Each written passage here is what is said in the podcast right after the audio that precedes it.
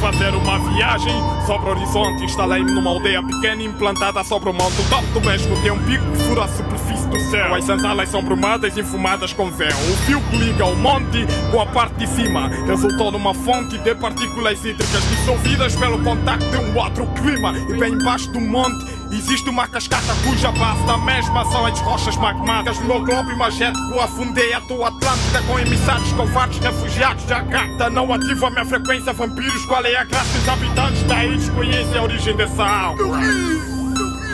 Eu ri! Liberto o medo! Liberto o medo! As cadeias humanas! Revê-se as transportes! As suas verdadeiras origens! Minerais excessivo no interior da cascata. Robôs de carne trabalham até que a vida os mata. Uma raça superior arquitetou a sua desgraça, colocando a reprodução e a felicidade como mantra. Da matança corrida desde os primórdios da existência, um medíocre intermediário de uma falsa aliança. A carência te faz crer que eles são de confiança, dão uma previsão de um futuro imortal de abundância. Só te viras num domínio de predadores. Todos nós estamos presos num labirinto sem saída. O meio nos assassina e não existe consequência. A natureza se alimenta com a nossa inexistência.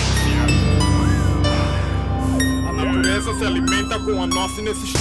Qual a início ao medo da origem que prendem as filosofias implementadas pelo pensamento humano que se deixam levar por hipnoses criadas por um metabolismo inventado, incumbidos com uma realidade que não existe, da qual se cria mundos paralelos em que são castelo aberto em que não contas fechado por submundos criados em mentes.